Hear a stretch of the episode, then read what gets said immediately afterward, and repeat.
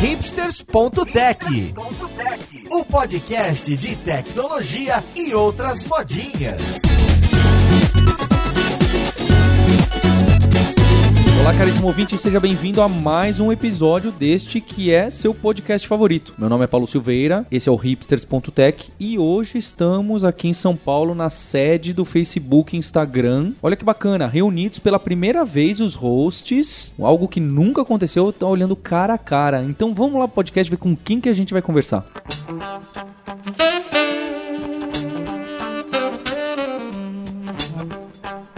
E para essa conversa muito especial de hoje, estamos aqui com o diretor de engenharia do Instagram, Rodrigo Schmidt. Como você tá, Rodrigo? Tô bem, obrigado por me ter aqui com vocês no podcast. Tô muito excitado pra, de participar. E a gente tá muito animado aqui de estar tá vendo o escritório, conhecendo pela primeira vez e ter essa oportunidade. E de você que tá dando essa oportunidade pra gente se encontrar aqui em carne e osso, que a gente tá cada um num canto sempre. Valeu. Obrigado, obrigado a vocês. E junto com o Rodrigo, estou com os co-hosts em carne e osso, Roberto. Roberta Arcoverde. Como você tá, Roberta? Ô, Paulo, tranquilo. Realmente uma experiência muito diferente, né? Gravar ao vivo, todo mundo olhando no olho e animada aí pra depois comer um almoço maneiro no escritório do Facebook. É, falando que vai ser de graça. Vamos ver se não chega a conta depois. e o nosso guerreiro Maurício Balboa Linhares. Como você tá, Linhares? Opa, muito bom e muito feliz de a gente estar tá finalmente conseguindo entrevistar uma pessoa do Instagram que, pessoalmente, para mim é um dos melhores exemplos de aplicações móveis que a gente tem no mercado. É isso aí. É para continuar o jabá do Instagram eu falo, né? Eu, eu deletei todas as apps de celular, de redes sociais do celular, para uma tentativa de focar melhor em trabalho e na vida. Mas o Instagram eu não consegui deletar, tá ali na minha, no real estate da minha homepage ali, do meu home screen. Ainda não consegui deletar. Se o Rodrigo não for bem hoje no, no podcast, quem sabe eu não deleto. Rodrigo, pra gente começar essa conversa, você trabalha lá no, no, escritório, lá na Nave Mãe, em São Francisco, é isso? Isso. A gente tem dois escritórios na Bay Area. Um deles fica em São Francisco, o outro fica em é, Menlo Park, que é onde fica a sede principal mesmo do Facebook, fica em Menlo Park. O Instagram começou lá, mas depois a gente expandiu para Nova York e também em uh, São Francisco. O que acontece comigo é que, na verdade, eu tenho times em, nos três escritórios. Então, minha vida é meio assim: uma semana normal, quando eu tô na Bay Area, eu fico metade da semana em São Francisco, outra metade em Menlo Park. Então, dois, três dias em cada um daqueles dois. E uma vez por mês eu passo uma semana em Nova York ajudando o time de lá. A vantagem é que dá pra fazer boas fotos pra colocar no Instagram. Também, é, o meu, meu, meu Instagram é bem bonitinho. É, minhas, minhas, histórias são, minhas histórias são muito boas. E eu acho que para essa conversa eu queria começar entendendo porque o Instagram já tem muitos anos de idade e foi comprado pelo Facebook, certo? Também há muitos anos atrás. Quando eles começaram, inclusive um dos fundadores é aquele brasileiro que acho que cresceu a vida inteira mais nos Estados Unidos. Mas quais eram as tecnologias que eles usavam? Era um sisteminha também, entre aspas, simples, em PHPzão e usando banquinho de dados lá qualquer que foi aguentando os trancos? Ou eles já começaram usando tecnologias malucas que vocês gostam de falar sobre? Então, era simples e complicado. Tipo, ainda mais no início do Insta, quando eles começaram, o, o Mike e o Kevin, os dois co-founders, eles, eles, sempre tinham essa ideia de fazer o mais simples primeiro. Então, a gente tem, tem esse um dos, um dos nossos valores primordiais dentro do Instagram, é do the simple thing first. Você começa pelo mais simples, que é uma boa forma de priorizar também. E eles usaram isso desde o início. Então eles começaram sozinhos, codificando os dois. Então, eles usaram. Foi escrita a primeira versão em Python, ainda é em Python, boa parte do back-end. E eles usaram, eles estenderam o Django. Então eles pegaram o Django uh, e começaram a estender a, a codebase com as features pro, pro, pro Instagram. Fizeram um aplicativo relativamente simples usando iOS, escrito em Objective-C na época, usando native iOS, mas bem simplesinho. Assim, se você se lembra de 2010, 2011, quando o Instagram começou, uma das vantagens que as pessoas viam no Instagram era justamente a, a simplicidade, com a simplicidade a eficiência, assim. Era um aplicativo que se você comparasse lado a lado com o Facebook App e o Instagram, o Instagram carregava mais rápido, você conseguia fazer o scroll mais rápido, em parte porque o aplicativo era bem mais simples. Você podia tirar uma foto, compartilhar aquela foto e ver aquela foto depois no seu feed. Então era bem simples a interface, muito fácil de codificar e muito eficiente na hora de você executar também. Naquela época vocês não eram o único aplicativo de câmera, né? E não eram também o único aplicativo de câmera que tinha essa essa coisa de vamos aplicar frio, filtro, vamos colocar outras funcionalidades, mudar a cara das fotos, né? Mas o que é que você acha assim que fez a diferença para que o, o, o, Insta fosse se tornasse o que ele se tornou? Todos os outros morreram, né? Hoje a gente não ouve falar de mais nenhum daqueles outros aplicativos e o Insta é, é o rei, né, desse mercado hoje. Então eu nem é, eu tava tentando lembrar, é verdade, tipo nessa época 2010, 2011, eu lembro, tinham vários desses aplicativos e tal. Eu, eu tô pensando assim, mas lembro de algum. É, é difícil até lembrar às vezes do nome, né? É. E não faz tanto tempo assim, foi tipo era 2000, como eu falei, 2010, 2011 foi quando essa coisa toda começou. Eu acho, a gente já conversou bastante sobre isso. É difícil ter essa ideia de que as pessoas dizem que olhar para trás, assim, é, você tem a perspectiva completa, isso não é bem verdade, assim. Você tem sempre uma perspectiva meio biased, assim, uhum. meio skewed, porque você vê o que que deu certo e você esconde o que deu errado. Então, o que eu acho que foi segredo pro Instagram na época, assim, ele tinha um conjunto de features de produtos certo, mínimo, básico, não tinha muito mais, não tinha menos, e era muito eficiente, assim, era muito rápido, fácil de usar, era interativo, era intuitivo de usar, e acho que simplesmente pegou, assim, à medida que foi lançado era o produto certo na hora certa. E é muito difícil, às vezes, prever isso. Então é meio que você tem um pouco de survivor bias daí, né? Porque é, tem vários aplicativos que estavam tentando nesse espaço, mas ninguém sabe direito o que, que vai dar certo, o que, que vai dar errado. Mas você sabe que algum deles vai dar certo. Então acabou sendo o Instagram. E se eu tivesse que achar uma razão, acho que foi por isso. Tinha um conjunto de features certo, não mais, não menos, e era super eficiente, fácil de usar, intuitivo. Eu quero dar uma opinião sobre isso do business, porque é curioso que eu acho que tem bastante isso do timing, não só no Instagram, como no Facebook. Uh, ensinando um pouco o Rodrigo aqui no Brazilian English, é Facebook e Instagram. Também só fazendo é, uma correção. Eu sei, é, já, já, já aprendi isso. Minha é. mãe me ensinou esses, esses dias. E se for ver, a gente tinha dois grandes concorrentes do Facebook e do Instagram, que eram populares, curiosamente, aqui no Brasil e não eram brasileiros. O Orkut, do Facebook. E do Instagram, a gente tinha o Fotolog. Fotolog, e... que foi criado pelo, acho que pelo fundador do Meetup, não é? Declarou a idade agora, é. o Paulo. Nenhum dos ouvintes sabe o que é isso. Mas, gente, a ideia era genial. Ah, você compartilha uma foto por dia, porque naquela época realmente banda era tudo complicado, né? Muito mais complicado. A, a minha banda de metal tinha um fotolog. Tinha? Olha só. É, e você tinha que escolher, né? Você ficar, meu Deus, que foto que eu vou postar hoje? Porque só era uma, né? Depois que eles começaram a permitir, uh, acho que até quatro, não sei, sete fotos por dia. Mas no começo era uma coisa de, eita, tenho aqui minhas dez fotos que eu tirei com a minha câmera digital. Exato. Eu não sei se eu sou velho demais ou novo demais, mas eu não sei o que vocês estão falando nesse momento. então, Fotolog é uma daqueles famosos sites que foram criados por americanos ou estrangeiros, que a pessoa tenta conquistar a Europa e os Estados Unidos e acaba acertando no Brasil e na Índia, sabe assim? É, e, e, lá fora ninguém sabe do que a gente tá falando, mas o cara ficou bilionário. ou algo assim. E eu acho que tem muito isso de timing e do. Eles terem feito esse negócio do iOS only naquela época, porque lembra, quando saiu pra Android foi um. Poxa, não tem pra Android. Mas naquela época a câmera do iPhone era a câmera boa, vai, na maioria dos casos. Então acho que esse foco e essa exclusividade também trouxe o que era na época o convite do Orkut. Não, só pode usar quem tem iPhone. Por que, que não colocava no Android? Ah, tinha dificuldade e também a câmera do iPhone era, era um diferencial, ainda é, né? Mas é, era um diferencial absoluto na época. Aqui tô dando opinião total, sem embasamento nenhum de histórico, mas eu acho que tem esses vários acertos que é até difícil de acertar, dizer por que, que os outros, onde os outros erraram. É, né? é muito difícil, porque às vezes você olha assim, tem um aplicativo que tem um conjunto de features certo, tá no momento certo também, mas não simplesmente simplesmente não pegou. Às vezes é uma questão de, de sociedade. Assim, as pessoas certas, o influenciador certo começou a usar, passou pro outro e pegou. É moda, sabe? Não é, não é uma questão que você consegue prever. É, é às vezes é circunstancial, completamente circunstancial. E essa decisão de vocês lançaram primeiro pro iOS, vocês demoraram um pouco para lançar pro Android, mas vocês tomaram outra decisão que era não ter uma interface web também no início. Que foi uma coisa assim que causou muita estranheza, né? E principalmente pra gente aqui no Brasil que estava acostumado com Fotolog, você acessava o Fotolog pelo navegador. Então, isso foi uma decisão de estratégia ou não, não dá para fazer, não dá para fazer, vamos focar? É parte do ethos do Instagram. É como eu falei assim, é aquele valor fundamental, assim, primordial do início de fazer só o que é mais simples primeiro. Então, é uma coisa leva a outra, porque se você tá focado em fazer o mais simples, você não precisa de mais recursos. E se você não tem recursos, você é meio que forçado a fazer o mais simples. Então, você tem esse círculo virtuoso aí de ser mais eficiente, justamente porque você tá se impondo essa restrição. Então, eles tinham muito disso. Então, foi por estratégia, foi deliberado, mas porque eles tinham esse valor muito forte de não querer fazer mais do que eles conseguiam em entregar, o que eles conseguiram dar atenção na época. Então o foco era muito em acertar o aplicativo certo, crescer aquilo ali, achar o product market fit e depois que tivesse encontrado e sabe o que, que é mais correto, aí você investe em outras plataformas. Senão, se, se você tenta investir em muitas plataformas em paralelo, você ainda não tem um product market fit, você está criando mais problema do que solução, porque agora você vai ter que manter tudo que você criar. Então, na época, tipo 2000,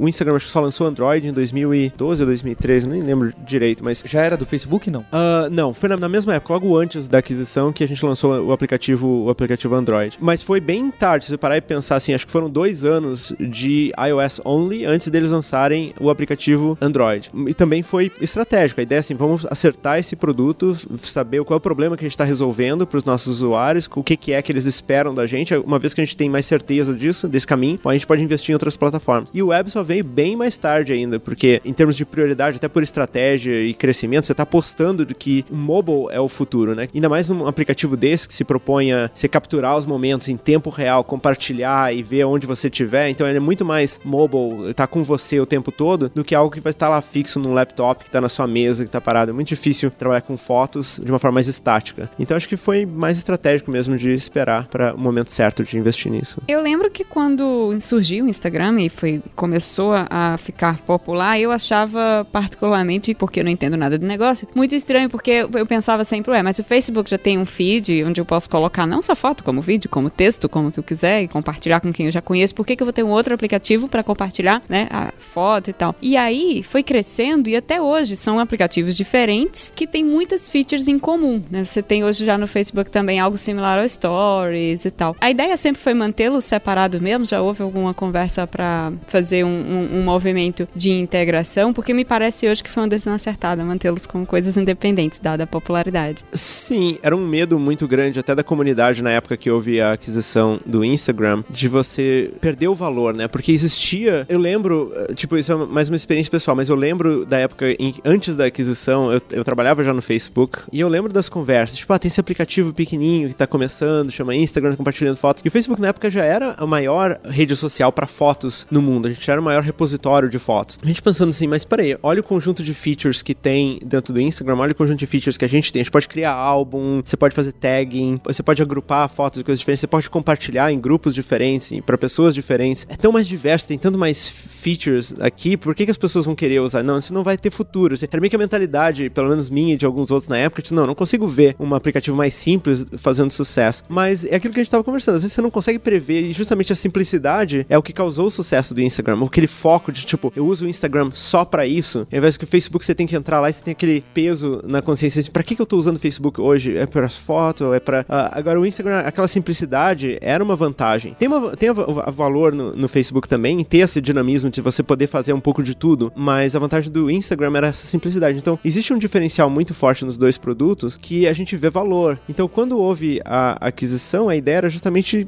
manter isso, para não perder isso. Senão, se você tentar transformar o Facebook em algo mais simples, ele perde o valor do Facebook. Se você tentar transformar o Instagram em alguma coisa mais complicada, você vai perder o valor do Instagram. Então, como é que você consegue manter as duas coisas, cada uma com o seu determinado mercado de atuação, o seu determinado foco? Então, é mantendo elas semi-independentes. Então, existe, aí você diz assim, mas existe trabalho de integração? A integração é constante. Então, até o próprio crescimento do Instagram na parte de infraestrutura e tecnologia aconteceu em grande parte por causa dos investimentos que foram feitos na parte de tecnologia em integrar com a máquina do Facebook, com as ferramentas internas que a gente tem para armazenamento distribuído de dados, ou mesmo frameworks para desenvolvimento em mobile, frameworks para desenvolvimento de em back-end. Então tem muita coisa que a gente acabou aproveitando, ou mesmo em sites de produto, às vezes você tem essa troca de experiência, pelo fato das duas empresas estarem fazerem parte da mesma empresa, empresa maior. Tem existe uma, uma troca, mas é importante você saber qual é a área de atuação de cada uma delas para cada uma ter o seu propósito independente. Então isso a gente não quer quebrar. Rodrigo, qual que é o tamanho hoje do Instagram em relação a usuários, requisições, ou o que você queira colocar pra gente saber o problema pequenininho que você Então, os números mais recentes que a gente tem são tipo um bilhão de usuários que a gente alcançou no, no ano passado, que é absurdo. É, tipo, sabendo que a gente começou com. Bom, cresceu já muito rápido no início, mas eu lembro na época que eu primeiro ouvi falar do Instagram, era bem pequeno, tipo, um, dois, três milhões de usuários. A gente sabia que tá crescendo e tal, mas é algo ainda bem pequeno em, em relação ao que a gente tem hoje. Né? Acho que a aquisição foi por aí, né? No 500 mil, 1 milhão. Não, a aquisição, a aquisição foi um pouco mais tarde. Você já tinha, ah, é? acho que, dezenas de, de, milhões de usuários. Eu não lembro direito exatamente quantos tinha, mas eu já, já tinha visto crescer relativamente bastante, bem rápido, né? Em um, dois anos isso. Ah, então já via potencial, isso mesmo um aplicativo que era ainda não tinha nem lançado direito o Android, né? A gente vê o Android como uma, uma plataforma com um número de usuários potencial ainda maior, ainda mais em países em desenvolvimento e tal. Então, um bilhão de usuários, a gente tem hoje em dia centenas de engenheiros, que se for pensar assim pelo número de usuários que a gente tem, até que é um número relativamente pequeno, assim, não, Uhum. não vou dizer exatamente quantos engenheiros a gente tem, mas a gente tem, não é milhares ainda, então você pode, daí você pode extrapolar que tem mais de um milhão de usuários para cada engenheiro dentro do Instagram, que é uma, ah, é, é- é uma, é uma ratio, é uma, uma razão bem elevada para qualquer empresa de tecnologia. E na parte mais técnica, centenas de milhares de servidores só para servir o, o- o Instagram,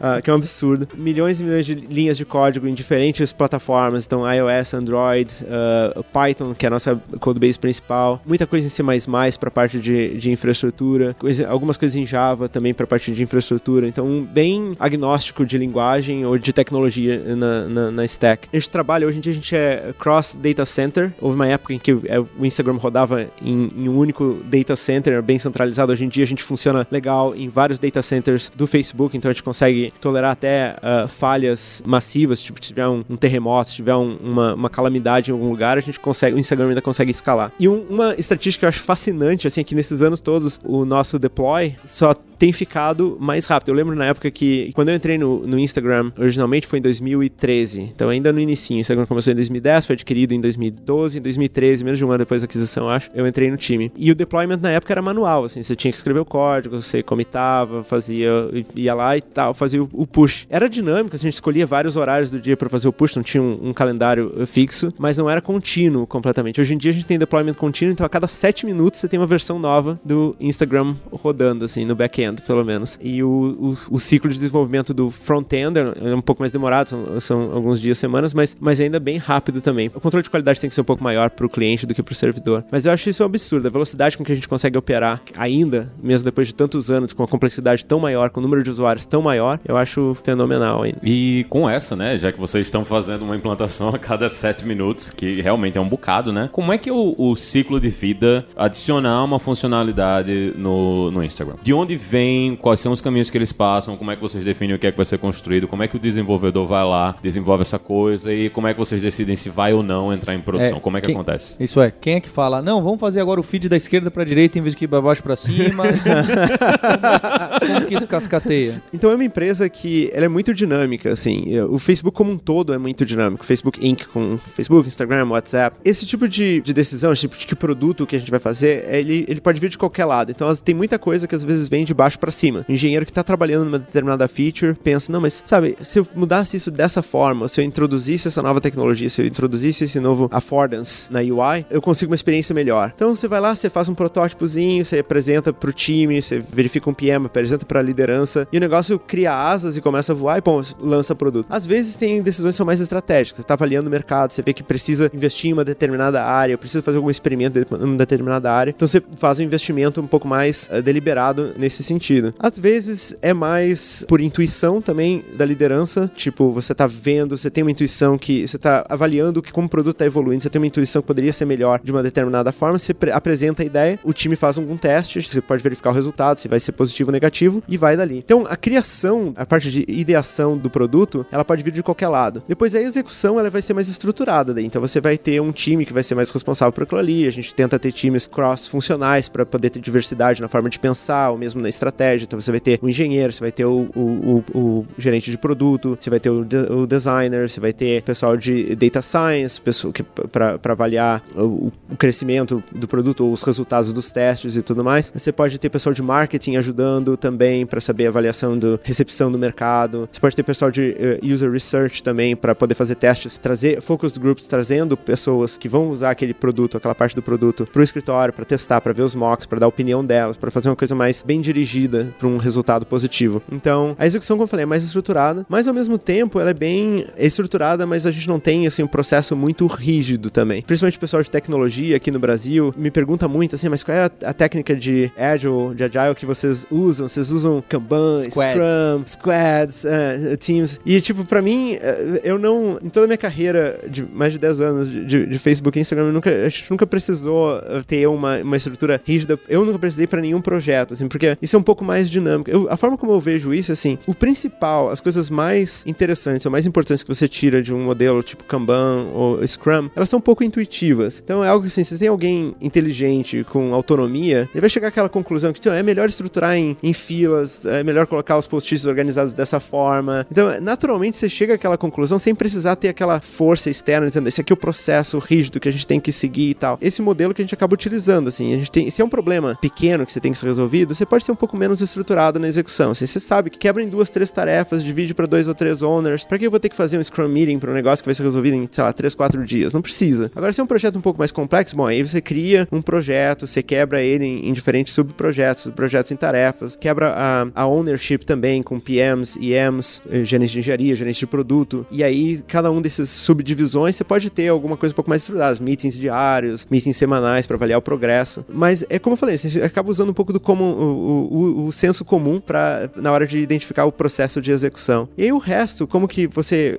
na parte mais técnica daí, você escreve o código, a gente tem um processo de revisão de código bem robusto, bem robusto, mas ao mesmo tempo assim não tão uh, estrito. Então, se eu sou um engenheiro e eu escrevo código, eu vou pedir para algumas pessoas que trabalham direto comigo no meu produto, eu tenho relacionamento com aquilo ali, para revisar o meu código. Eu tenho a liberdade de escolher quem é que vai revisar o meu código, mas eu também tenho autonomia ou responsabilidade de escolher as pessoas certas. Se eu escolher um cara que não vai revisar meu código direito, só vai aceitar, ele vai cair em produção e vai quebrar o sistema, a responsabilidade é minha no final. Então eu tenho um incentivo aqui de achar as pessoas certas. Então o código vai ser revisado por um, dois, três engenheiros. Se for um código mais complicado, eu vou precisar de mais pessoas para revisar. Se for um código mais simples, menos pessoas. Mas fica a meu critério decidir isso. Código revisado, se ele for aceito, ele entra nesse processo de deploy que, como eu falei, demora 7 minutos. Dali ele vai passar pelos unit tests. Uh, dos unit tests, ele vai passar para alguns integration tests. Se passar todos os testes mais simplificados, bom, ele vai para teste de produção. Se não tiver nenhum uh, report negativo na hora que a gente começar a fazer o deploy para os uh, canary tiers, daí ele vai para o resto da produção e em 7 minutos vai estar tá para 100%. Ah, em 7 minutos ele vai estar tá para 100%. É. é. é. outro nível aí. Rodrigo, vocês estão falando então desse negócio, essas ideias de decisão, o que que colocava no ar, o que que eu não coloco, como que eu trago uma feature nova, uma ideia de feature. Então, e eu imagino que tem muita coisa que é teste. Ah, a gente vai colocar essa feature no ar para 3% e se aumentar essa, essa, essa métrica, então active users, click em ads, tempo que a pessoa tá vendo a imagem, não sei quais são os KPIs ou sei lá qual é o nome que vocês dão pro OKR, longo prazo. Mas aí as empresas hoje grandes, não as grandes, hein? As menores estão nessa moda de, não, nós somos totalmente data-driven e a gente só faz baseado em dado e dado. Eu, eu acho às vezes um pouco perigoso. Porque, por exemplo, eu tenho aqui duas ideias pro Instagram, se forem boas, depois você me manda uns RSUs, que seria bem básico. Então a gente quer aumentar o número de cliques em ads. Já sei, a gente aumenta a proporção. Então a cada 10 posts que a pessoa scrolla no feed, em vez de que aparecerem só dois, que isso aí deve mudar bastante de, dependendo de usuário, país, etc. Eu boto 70% do que ele vai ver vão ser ads. E muito provavelmente em curto prazo, ou talvez esteja errado, mas em curto prazo vai aumentar a quantidade de clique de ads. Só que isso vai totalmente contra estratégia a longo prazo e que talvez não dê para detectar num teste que outros números vão degradar lá na frente. Outro exemplo, naquele scroll esquerda-direita quando a gente posta várias fotos no mesmo post. Então, eu sempre pensei, por que, que o Instagram não põe um ad ali no meio? Imagina, olha que maquiavélico, hein? Você tá scrollando aqui, olha as fotos do Rodrigo da viagem de Nova York, ele colocou oito fotos. Mas entre a sétima e a oitava eu ponho, você quer pegar táxi em Nova York? Aqui tem um cupom de desconto para o Uber ou alguma coisa assim. Tudo bem, dá para pôr um pontinho vermelho indicando que quando ele scrollar vai ser uma coisa que não é do Rodrigo, dá para fazer de uma maneira mais honesta. Mas sei lá, vai que essas minhas ideias super geniais, a curto prazo, num teste que vocês fazem por uma semana, aumenta a quantidade de usuários, engajamento e clique. Mas não tem alguma coisa que alguém vai falar, não, pera lá, Rodrigo, isso aí é legal o número, mas olha só, tem gente xingando muito no Twitter, por exemplo. E aí, como que a gente balanceia isso de KPI, né, números puro com estratégia, sentimento, comunidade? Tem um balanço de todas essas coisas. Lembra que eu acabei de falar assim, para execução de um produto, você quer ter um time cross-funcional até para poder cobrir todas essas áreas. Porque às vezes você pega alguém que não querendo ser negativo com relação a isso, mas a natureza do engenheiro, por ser mais objetivo, por ser mais direto, é pensar muito mais em métricas, assim. Então, se você deixar, às vezes, um time que não tem diversidade e, por exemplo, um time baseado só de engenheiros, talvez você tenha um incentivo maior ainda de pensar só assim, ah, estamos mexendo a métrica, vamos fazer, vamos chipar porque mexeu a métrica e o que importa é a métrica. Agora, se você tem um time que tem mais diversidade, você tem pessoal de uh, comunidade envolvido, a gente tem um community team também que está pensando nisso, como é que está sendo a recepção da, da comunidade, como é que eles estão reagindo, qual é a, a, recepção que a nossa brand tem na comunidade. Você tem pessoal da comunidade envolvida, você tem pessoal de uh, policy envolvido, você tem pessoal que representa os advertisers também envolvido, pessoal de marketing. Você, quanto mais cross-functional o seu time, mais perspectiva você tá envolvendo na tomada de decisão também. E aí fica meio que uma decisão de consenso, assim, você avalia tudo meio que em conjunto, você avalia todos os prós, todos os contras, e aí você escolhe, tipo, o que, que vale mais a pena. Será que os benefícios aqui? Sempre longo prazo. O nosso intuito aqui é sempre, sempre longo prazo. Então, o que a gente usa, às vezes, métricas mais instantâneas, a ideia é que sempre elas sejam proxies para uma métrica de longo prazo. A ideia não é, assim, só otimizar por longo prazo, porque a gente sabe que o nosso futuro mesmo, o que importa é daqui a 5, 10 anos, assim, o que a gente pode alcançar. Não é otimizando os próximos 5 minutos que a gente vai chegar onde a gente quer chegar. Então, toda tomada de decisão, é feita dessa forma. Então, com diversidade, com várias perspectivas e pensando sempre a longo prazo. Bem, mas às vezes você pode se enganar, assim, você tá olhando a proxy errada, se escolheu a proxy errada, como é que você resolve isso? Então, tem vários níveis de teste que a gente faz. Se for alguma coisa bem simples, vamos dizer que tem um bug que se você abrir a, a app hoje, tem um, sei lá, um ponto azul no lugar errado. E aí, você sabe que aquilo ali tá errado porque foi um erro de design, alguém fez escreveu um código que tem um, um, bug que tem que ser corrigido. Você não precisa testar, você não precisa ter um time diverso, só precisa resolver aquele problema. Então vai lá, o engenheiro muda o código, tira aquele ponto azul, chipa em 7 minutos para 100% dos usuários. E se for um erro no servidor, se for um erro no cliente, bom, aí talvez esperar um release. Se for alguma coisa um pouco mais complicada, uma feature nova, mas é uma feature que você sabe que ela só vai ter, já tá alinhada com a estratégia do produto, ela não é inovadora, é uma otimização de uma feature já existente. Então, nesse caso, você já sabe o benefício que aquela feature pode trazer, porque você já está acostumado com aquele produto, você já, já tem confiança na proxy que você está usando. Ou você pode simplesmente chipar, ou você pode fazer um teste mais simples. Vamos fazer um teste com 3% dos usuários. Então você faz o push, você vai lançar a feature, mas você não está lançando a feature para 100%. Depois desse intervalo de 7 minutos, você tem essa feature para uns 3% dos usuários, ou 1% dos usuários que você está testando. E aí você avalia essa proxy, essas métricas, durante um certo tempo. Esse tempo pode ser curto, pode ser uh, alguns dias, pode ser um pouco mais longo, pode ser uma semana. Se você quer avaliar, dependendo do quanto tempo você quer esperar para ter confiança na sua resposta. Se é alguma coisa simples, às vezes um dia, dois dias, você já está confiante nos dados. Se é alguma coisa um pouco mais complexa, que você sabe que os efeitos daquela mudança podem ter repercussões mais duradouras, de mais longo prazo, pode demorar para ser refletida na sua proxy, na sua métrica, você talvez queira esperar um pouco mais, algumas semanas, alguns meses. Então esse é um outro teste que a gente vai fazer. Tem uma outra categoria ainda que é tipo assim, e se a gente fez uma, uma mudança grande, estratégica, e a gente não sabe ainda se isso vai ter uma repercussão ainda muito maior a longo prazo? Alguns dos testes que você falou, que eu acho que, bom, acho que já não passariam, talvez, o veto do time cross-funcional, né? Poxa, desculpa. Mas eu tenho alguma mudança nesse estilo, assim, você sabe, eu não quero, eu vou colocar, vou mudar completamente o design de uma parte da app, vou mudar a forma como as histórias estão andando de um lado para outro, ao invés da esquerda para direita, da direita para esquerda, e você não sabe qual é a repercussão que isso vai ter a longo prazo. Você pode ter um grupo de controle que você preserva, que vai estar tá usando de repente a feature antiga, o aplicativo antigo, por um tempo mais longo. Então você vai estender isso para alguns meses, aí, e aí você consegue ter uma ideia qual é o impacto que isso está tendo. Ou você simplesmente não precisa ter nenhum grupo de teste para isso, simplesmente faz uma análise da evolução temporal da métrica da sua proxy. Mas você presta atenção nessa métrica mais de longo prazo, como que as coisas evoluíram depois do lançamento daquele determinado produto. Então você pode fazer comparativo com um, com um grupo de controle de longo prazo, ou você pode fazer relativo de um ano para outro, acompanhando a mudança da métrica depois do lançamento de determinado produto. Tem alguma métrica bem óbvia, tipo engajamento, ou daily active users, ou o tempo que ele scrolla a timeline por uso? Tem alguma que é bem óbvia pra gente entender? Uma métrica que pra gente é muito. Essas duas que você falou, esse número de usuários ativos que a gente tem num dia, ela é fundamental. Se você está crescendo, estabilizando, tipo, quantas pessoas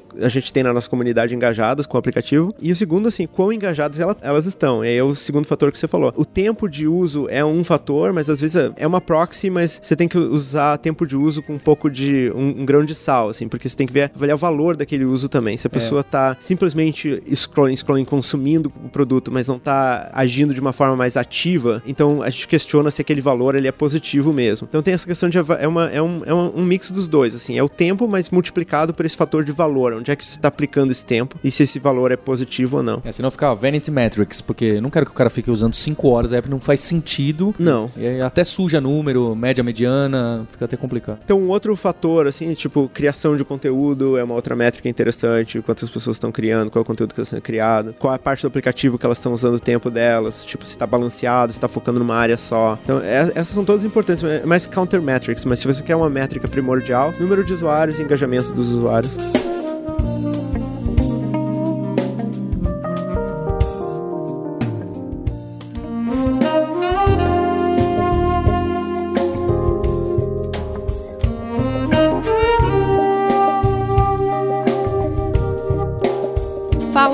Features recentes e também de engenharia, eu queria que você falasse um pouquinho sobre como que foi a construção, o lançamento de uma feature como o IGTV, por exemplo, que parece para mim como usuária que muda completamente a forma como eu uso o Instagram e como desenvolvedora parece que muda a forma como a infraestrutura do Instagram, o desenvolvimento mesmo, tem que ser alterado para dar suporte a isso. Eu fico pensando, por exemplo, coisas simples, desde a minha build de 7 minutos não pode interromper um vídeo que um usuário está assistindo, até coisas tipo que, que é alterações de infra a gente precisa fazer para dar suporte agora a streaming, que é algo que não tinha antes. Sim, deixa eu ver. Mas a sua dúvida é mais assim, como é que a gente raciocina o impacto, principalmente na parte de tecnologia, desses produtos novos que a gente está lançando, como que isso vai. Posso usar o GTV como um exemplo, e a forma como geralmente a gente faz esses produtos mais inovadores é interessante. Você segue um modelo que, na minha concepção, assim, é a melhor forma de você criar ou incentivar a inovação numa empresa ou num, num, numa área que já tem uma certa hegemonia presencial, assim, no, no seu produto. Por exemplo, Instagram já, já é grande, as pessoas já estão usando de uma certa forma. Aí você pensa assim, mas peraí, e se a gente quisesse usar Instagram para vídeos longos de uma forma completamente diferente, vertical? Parece que não casa, né? Então, qual é a melhor forma de executar um projeto desse? A forma que a gente faz, assim, você vai criar um, um time independente, focado exclusivamente naquele novo produto. É quase que você cria uma,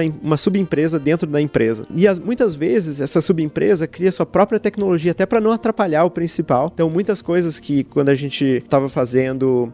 O, o, próprio IGTV, assim, muita coisa que a gente tá fazendo de IGTV, que era independente do resto do Instagram, a gente estava desenvolvendo também de uma forma independente. A gente teve que desenvolver muita coisa nova, a gente teve que conseguir usar muita tecnologia já existente, tanto pelo Instagram, que já tinha vídeos antes, quanto pelo Facebook. Não é que para dizer que não teve inovação, teve inovação, teve bastante inovação, mas muita dessa inovação ela foi feita no cliente, assim, como consumir o, o, o vídeo, como produzir esse vídeo, não tanto na, na tecnologia de transcoding, upload, download. Tiveram algumas coisas que a gente teve que fazer para melhorar inovar, mas não foi tão fundamental, assim, porque a gente conseguiu aproveitar muito do que já existia da tecnologia do vídeo do Instagram. A gente teve que fazer algumas mudanças para adaptar o novo formato, a gente teve que fazer algumas mudanças para adaptar a, a, o, o, novo tamanho, que vai ser eh, mais longo e como armazenar isso de uma forma eficiente. E tudo isso foi feito, como eu falei, é a melhor forma de executar nesses projetos. Tenta fazer um time quase que independente, executando independente para não interferir. E aí depois, quando o momento propício chegar, você começa a trazer isso para dentro, assim, mas aí você não tá pagando custo mais pontual. Você não tá pagando custo durante todo o desenvolvimento do projeto. Você não tá atrapalhando nem de um lado nem de outro. A pessoa que tá trabalhando no projeto novo tá focando naquele projeto novo. E a pessoa que tá trabalhando no projeto já existente também não precisa se preocupar que ah, tem mil e um projetos novos acontecendo, eu tenho que a, acomodar para todos eles. Tem, claro, existe algumas interações aqui e ali, porque tem alguns pontos de integração que talvez você tenha que desenvolver um pouco mais cedo. Não é assim, preto e branco, tem um monte de área cinza no, no, no meio do caminho. Mas a gente tenta fazer o máximo de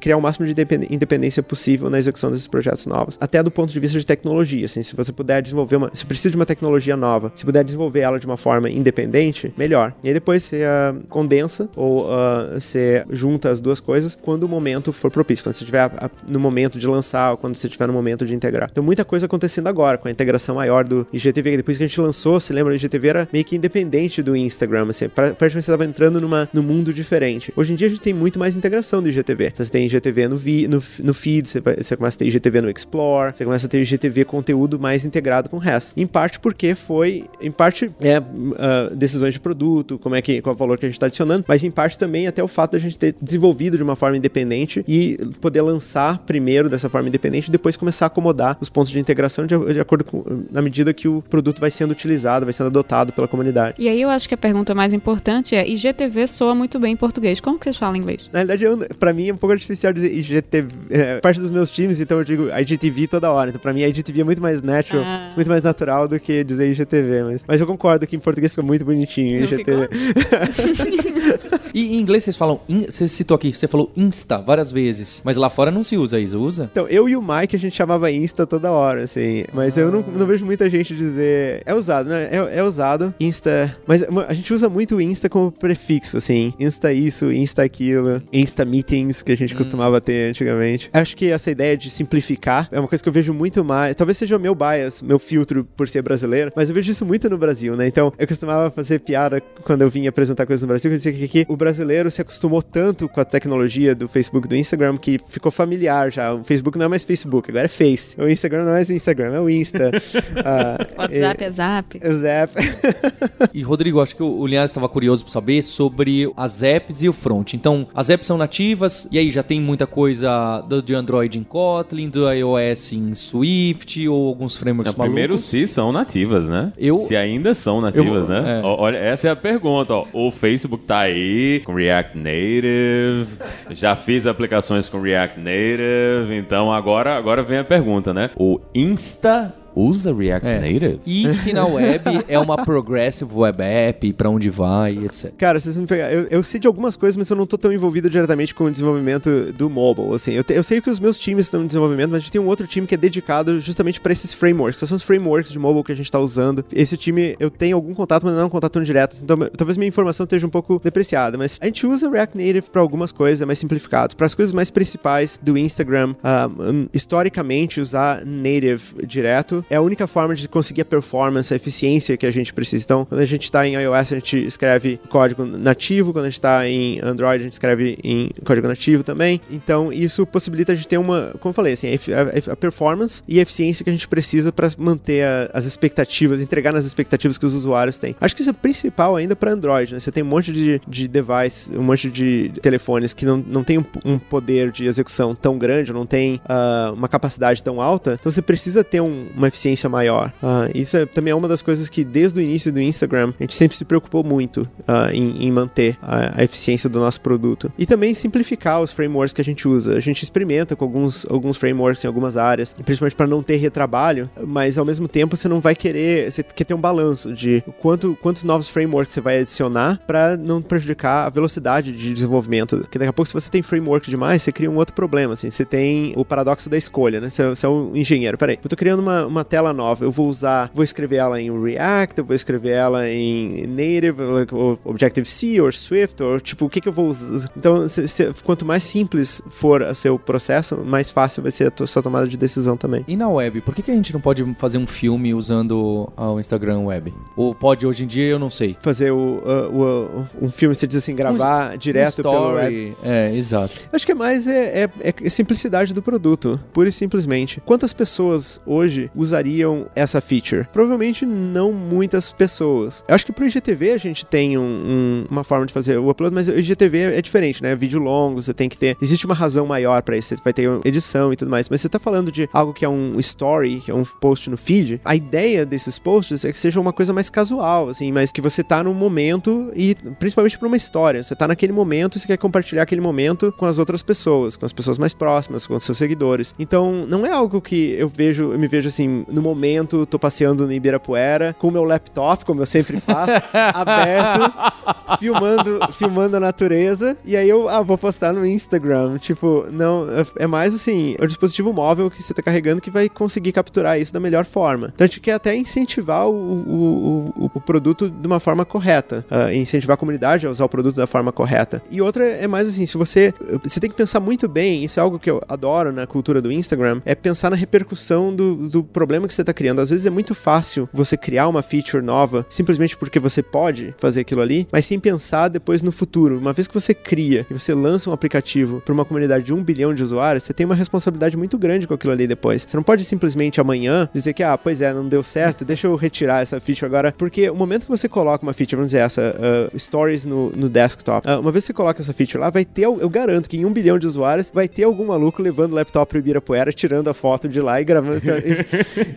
E não vai ter um só, não vai ter dois, vai ter centenas, milhares, milhões talvez usando aquilo ali. E aí você olha em questão de usabilidade em números mesmo da comunidade, tipo, é um percentual super pequeno, mas é um valor absoluto muito grande. Então você não vai poder simplesmente remover depois que você colocou. Então, para que você vai criar um problema pro futuro se você já pode evitar isso no momento de criação? A gente pensa muito na estratégia, qual é o valor que a gente está adicionando pro longo prazo, criando esse produto que está alinhado com a nossa estratégia, está alinhado. Se a gente vê esse produto sendo bem sucedido daqui a cinco anos. Ah, e eu, eu, eu não consigo ver, pelo menos nessa ideia, assim, um, ah, stories no, desktop sendo alguma coisa que ah, a gente tá na caminho errado, daqui pra frente, a coisa vai começar a evoluir para as pessoas andarem mais com seus laptops, com seus desktops no bolso e fazendo o post de lá. Mas e eu usar o Instagram no browser mesmo do do. Ah, é, se eu usar o Instagram aqui, abrir aqui no Pela meu Chrome do no meu celular. Aham. Isso. Não tem muita gente que usa. aí você entra num outro paradigma, assim. Sim, aí você tem uma possibilidade, é uma vantagem, principalmente para quem tem um, um device com uma capacidade limitada, de repente você não tem como fazer o download de vários aplicativos. É uma oportunidade, mas é um investimento muito alto. E até que ponto você está adicionando um risco também, porque uma vez que você abre para a web, você vai ter pessoas que vão usar de uma forma correta, você vai ter pessoas que vão talvez utilizar automatizando. é, então qual é o risco que você está adicionando com isso? Que é muito, vai ser muito mais difícil de controlar scraping, vai ser muito mais difícil de controlar algumas outras coisas. Você tem que pensar na repercussão agora também, tipo, qual é o, o impacto que isso.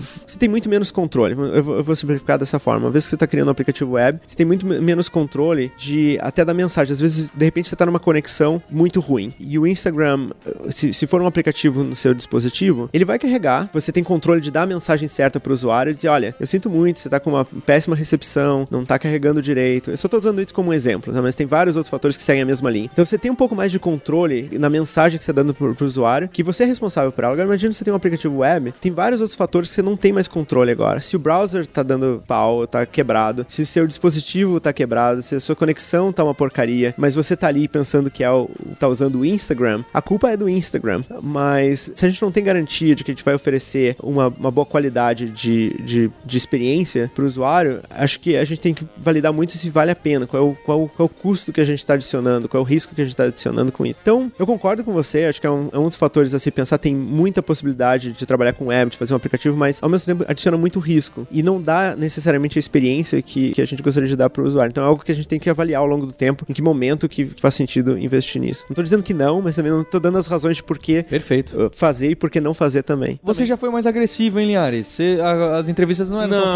fáceis bicho, assim. é porque tá o, muito o fácil Instagram, aqui. o Instagram, o Instagram é uma aplicação que eu gosto. Eu vou, vou, vou inclusive falar mal da nave mãe aqui. É, Estamos aqui no escritório da nave mãe que uma das coisas mais interessantes da parte de engenharia do Instagram é que você dificilmente recebe uma mensagem de erro, né? Na maior parte que você faz alguma coisa, se você tá com conexão ruim, as coisas não estão funcionando, vai ter barrinha. Ele disfarça pra é, você. ele disfarça lá pra você. Ele às vezes, muitas vezes ele mostra a foto como se a foto estivesse dentro do feed, mesmo ele não tendo, né, realmente feito o upload da foto. Se você tenta fazer a mesma coisa no Facebook, ele falha, dá uma mensagem de erro, bota a coisinha vermelha e é uma parada assim, cara. O, o, o Instagram já entendeu como é que é a coisa, né? Já esconde essa, essa maior parte das coisas e a gente não vê isso em, em outras aplicações. Até no Facebook a gente não vê esse mesmo tipo de, de preocupação com esse tipo, né, de funcionalidade quando você não consegue fazer alguma coisa ou tá com um problema pra executar. Isso é uma coisa que vocês decidiram fazer, porque eu não lembro de ter, na época que vocês começaram a fazer isso, eu não lembro de outras aplicações que faziam isso, que tem essa coisa que vocês escondiam praticamente tudo o que estava acontecendo. Isso foi uma decisão que vocês tomaram diretamente, foi uma coisa que surgiu por causa de reação dos usuários, de onde veio essa coisa? Então, isso vem muito dos nossos valores primordiais, acho que do Instagram, que desde o início tinha um senso muito grande de comunidade, qual é o valor que a gente está adicionando, a gente respeita muito os nossos usuários ah, e a gente quer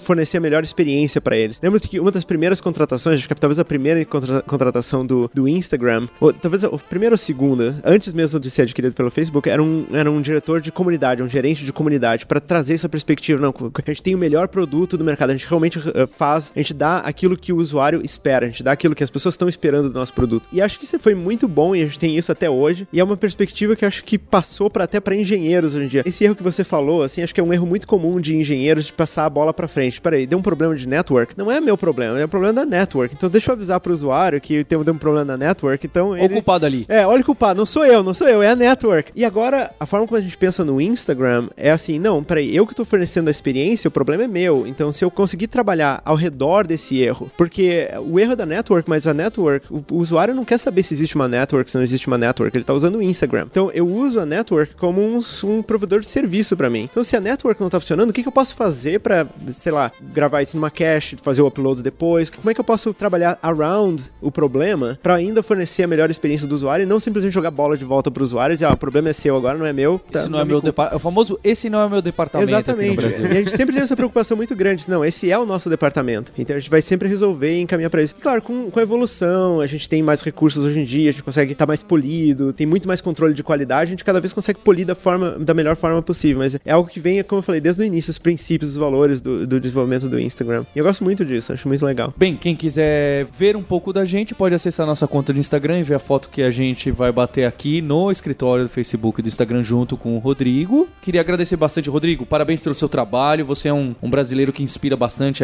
as equipes de tecnologia aqui no Brasil. Você tem um trabalho com CTOs, com investidores e com a comunidade de engenheiros e engenheiras. Queria dar parabéns. E você é bem low profile, acho muito legal seu estilo de trabalho. Obrigado, Paulo. Obrigado, pessoal. Achei muito bacana ficar aqui com vocês, fazer o o podcast. Achei muito legal, descontraído. Não sabia o que, que me esperava. Cheguei aqui, foi uma, uma excelente discussão. Muito animado, gostei bastante. Muito legal, muito obrigado. Obrigado mesmo. Aqui não tem treta, não. Aqui a gente é. É, eu achei que foi, é, foi meio foi meio É. parceiro demais aqui, mas Ô, tudo bem. Imagina, somos pessoas cordiais. Pois é, fotinha no Instagram, cara. Fotinha no Instagram. Obrigado, gente. Obrigado a você, ouvinte, pelo seu tempo, pelo seu download. Nós temos um encontro na próxima terça-feira. Hipsters, abraços. Tchau.